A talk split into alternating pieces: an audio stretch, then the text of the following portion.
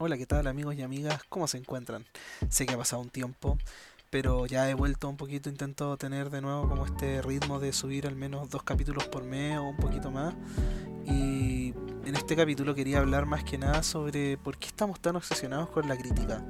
Sé que quizás no muchos eh, se sentirán aludidos, pero me consta de que cada vez se le da más peso, relevancia a la crítica, ya sea de películas, eh, álbumes musicales o videojuegos por páginas como Metacritic, Rotten Tomatoes o IMDb. Y quería hablar un poco sobre eso, de que es un tema que es interesante para debatir, pero va a ser un poquito corto ya que no tengo tanto que hablar, pero sí una opinión como eh, concreta, que es algo que es como un comentario más que hacer una crítica.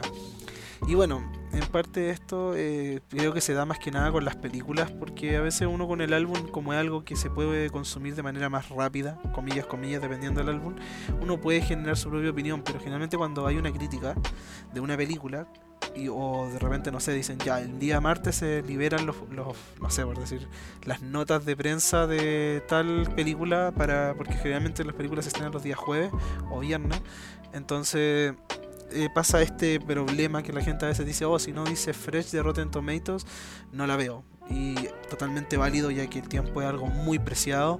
Pero quiero hacer un comentario de eso. Primero, quiero decir de que para mí al menos la crítica sí es importante. No, no obstante, no, no digo que Rotten Tomatoes es la mejor página para guiarse, pero sí yo creo que la crítica es muy importante y tiene un rol que se cumple.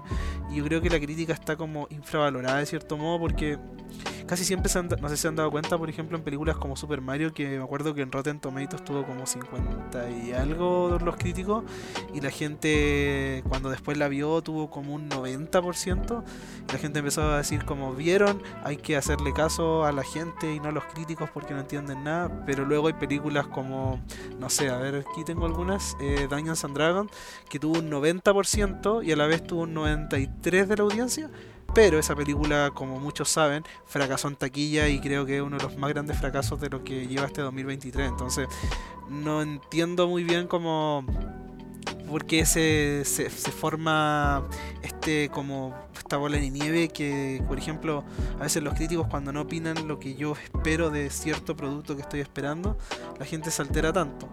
Pero bueno, antes de empezar a hablar tanto de eso, eh, quiero comentarles cómo funciona Rotten Tomatoes. ¿Y por qué les comento esto? Porque mucha gente entra dice Rotten Tomatoes basura, yo me guío por Letterboxd, yo me guío...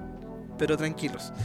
Eh, yo creo que Rotten Tomatoes la gente no lo entiende del todo cómo funcionaba y yo igual no lo entendía del todo y me quise informar ya que no entendía, por ejemplo, por qué películas como Blade Runner, que aquí la estoy pinchando, tiene un 89 de Rotten Tomatoes y no sé, por decir que otra película, eh, ya Dungeons and Dragons tiene un 90, que eso quiere decir que Dungeons and Dragons es mejor película que Blade Runner. Yo lo personal no lo creo, pero eh, les voy a explicar cómo funciona este famoso como tomato, tom, tomato, eh, tomato meter, que creo que se llama. Ah, me salió muy gringo, no, no, pero este, este, esta manera de evaluar, por así decirlo, las películas. Miren, Rotten Tomatoes lo que pasa es que se guía porque tienen ellos unos críticos que para ser críticos de Rotten Tomatoes tienes que trabajar en un medio, debes tener en tu medio, tiene que ser aparte, primero que nada, un medio grande, eh, debes tener cierto tráfico de personas y debes por lo menos tener una antigüedad de dos años haciendo críticas. Y hay que recalcar de que cuando uno es crítico, no es que uno solo consuma lo que uno quiere, porque claro, uno dice, oh, vas a la función de prensa de las películas y todo esto, no, uno como crítico debe consumir de todo para poder hacer una crítica, porque si no eh, estamos llevando a fanáticos a hablar de las películas, entonces ahí se formaría como esta discordia de que la gente, si va por ejemplo un crítico X a ver solo las películas que él desea ver, claro, va a haber otro tipo de valoración, en cambio si tiene que criticar de todo, ahí cambia como la percepción de él porque tiene ese contraste de todo lo que él tiene que ver versus cuando él ve solo lo que él quiere, que es el caso de nosotros. Que asumo, no creo que alguien de acá o de las personas que me escuchan diga, oh, voy a ver tal película y decir, ah, voy a ver esta aunque no me tinque.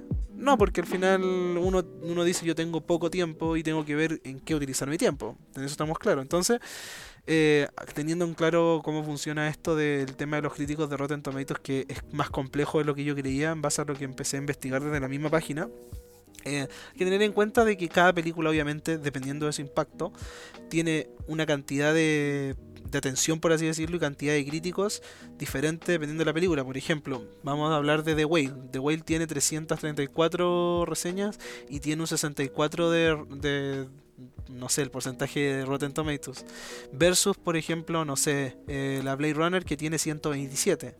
¿Me entienden? Hay un, hay un contraste mayor. Porque, por ejemplo, si la película de Blade Runner vengo yo, me acreditan como crítico, le doy un 10 o le doy un aprobado de, Rotten Tomatoes, eh, obviamente ese porcentaje va a variar si es que una persona le hace un cambio, pero en cambio si en The Whale me, acreditan y le doy, no sé, un 1, no va a bajar el porcentaje porque ya hay 334 reseñas por la crítica.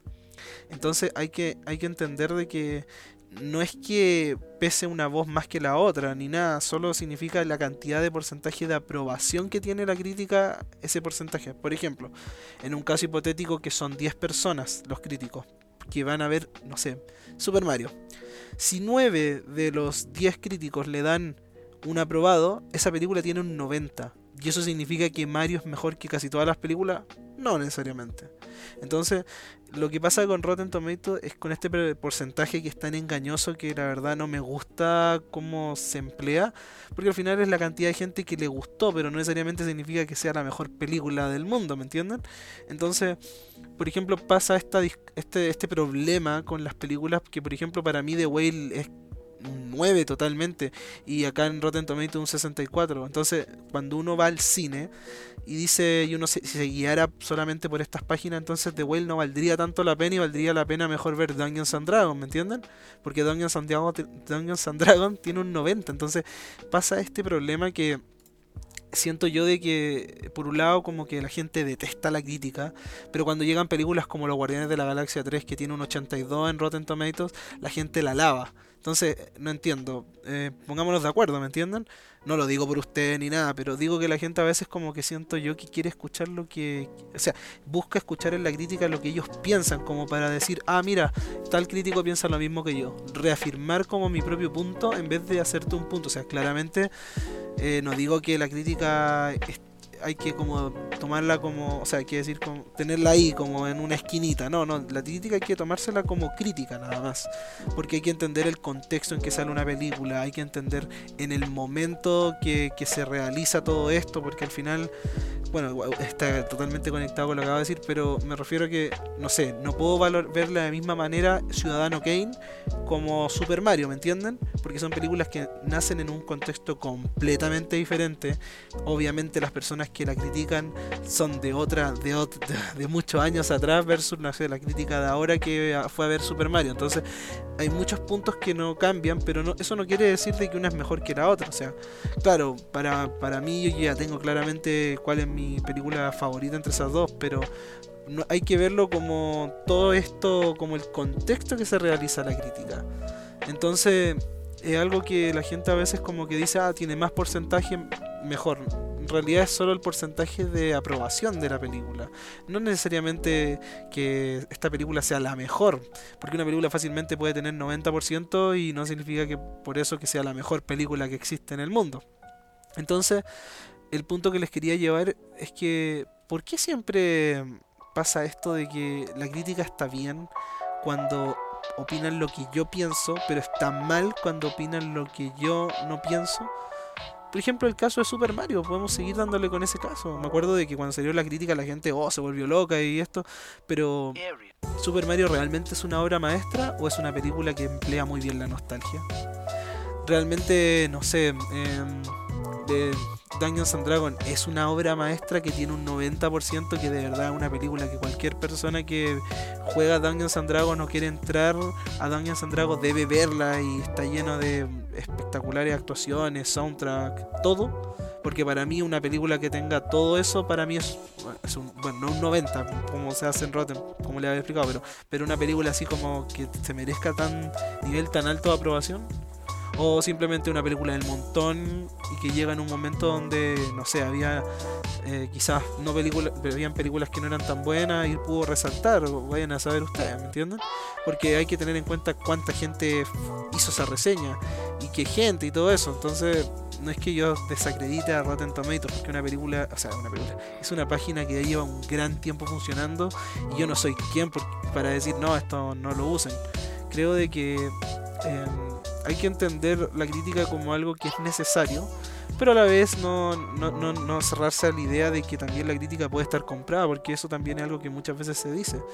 Eh, creo que La Sirenita tenía un aprobado en Rotten Tomatoes, no estoy seguro, no me la arriesgo a decir, pero, pero la gente empieza al tiro a atacar. A ver, voy a revisar al tiro mientras estamos conversando acá porque tengo el computador, pero, pero mientras busco, el, punto es que sí, tiene un 60, ah, bueno, tiene un 67, no es que tenga mucho la verdad, pero yo, yo no, no me cierro a la idea de que La Sirenita pueda ser una película que, que no sé, que, o sea, no La Sirenita en realidad, las películas nuevas puedan venderse a la crítica, porque al final igual hay gente y gente, o sea, hay de todo, la verdad, hay de todo.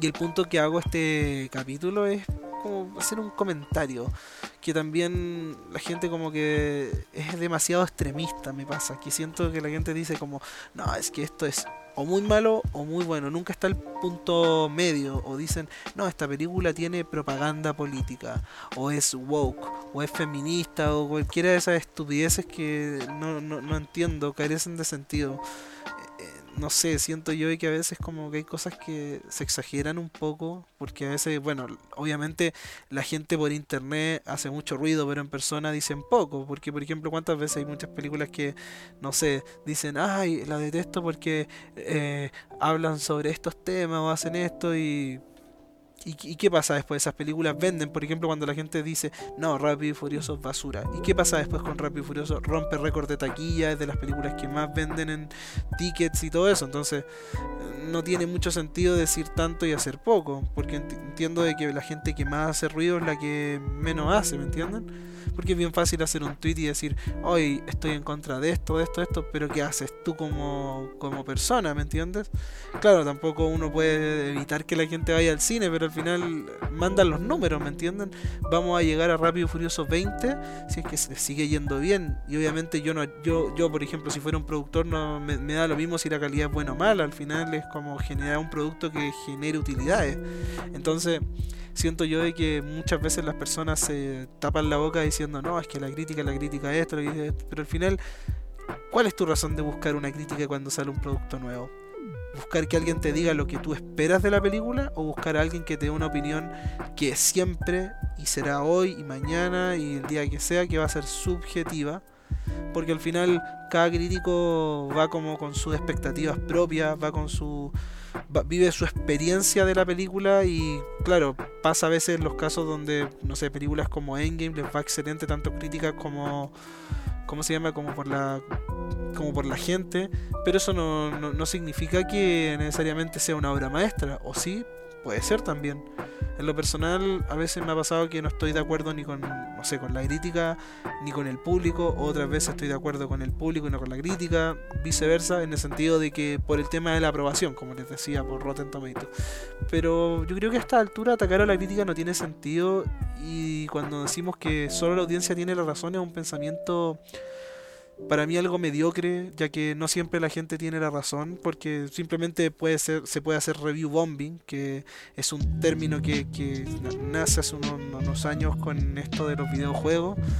Y más allá de contarle la historia y no aburrirlo, es que se puede hacer review bombing tanto positiva como negativa. Y eso pasa tanto en la, en la música, en las películas, en los juegos, en todo medio. Siempre hay gente que es fanática y dice, oh, quiero apoyar esto. O por ejemplo, cuando no tiene mucho que ver, pero cuando sale música y empiezan a reproducir una canción una y otra y otra y otra vez, es una manera ficticia de apoyar a un artista para que llegue a los charts, porque en realidad no es que la canción sea escuchada por mucha gente quizás, sino que la canción se escucha muchas veces. Entonces yo perfectamente puedo, no sé, sale un tema nuevo de X artista y lo repito todo el día. Repito, repito repito, repito, repito, repito. De una manera como que se pueden inflar esos números, como también se inflan para bien, para mal. En el caso de Spotify, o bueno, en el caso de reproducir la, la canción es un pésimo ejemplo, pero por ejemplo, no sé, sale una película, me hago 10 cuentas en Rotten Tomatoes y le pongo 10 estrellas, 5 estrellas, perdón, 5 estrellas, 5 estrellas. No, no. E, eso sería un review bombing, pero positivo. Y a veces la gente lo hace también porque se dicen queremos apoyar este producto, queremos apoyar esto, pero no lo sé. Yo encuentro de que está bien tener como de punto de guía estas páginas quizás porque claro, el tiempo es finito y cada vez mientras vamos creciendo tenemos menos tiempo para disfrutar de lo que nos gusta. Pero yo al menos lo que creo es que no hay que crucificar a los críticos, no hay que crucificar a la audiencia, simplemente hay que tener en cuenta el contexto en donde por así decirlo, nace todo esto, en el momento que llega esto. Porque quizás, por ejemplo, si vuelves a ver una película o a, escuchar ese disco o a jugar ese juego después de unos años, quizás te parece la mejor cosa y a veces el tiempo da la razón a, la audiencia y otras veces a la, crítica. Yo recuerdo que había leído algo de que Blade Runner en su momento fue detestada por el público y ahora es una película de culto. No quiere decir que Blade Runner sea una obra maestra para todos, estamos claros, pero doy hincapié en eso de que a veces el tiempo dirá qué, es realmente. Quizás ahora estamos todos emocionados con Super Mario porque, claro, una película que te hace sonreír si, viste Mario, pero quizás si la vemos en 5 años, cuando ya haya en otras como producciones de sagas de videojuegos, digamos, quizás Mario no era para tanto. O quizás sí, quién sabe.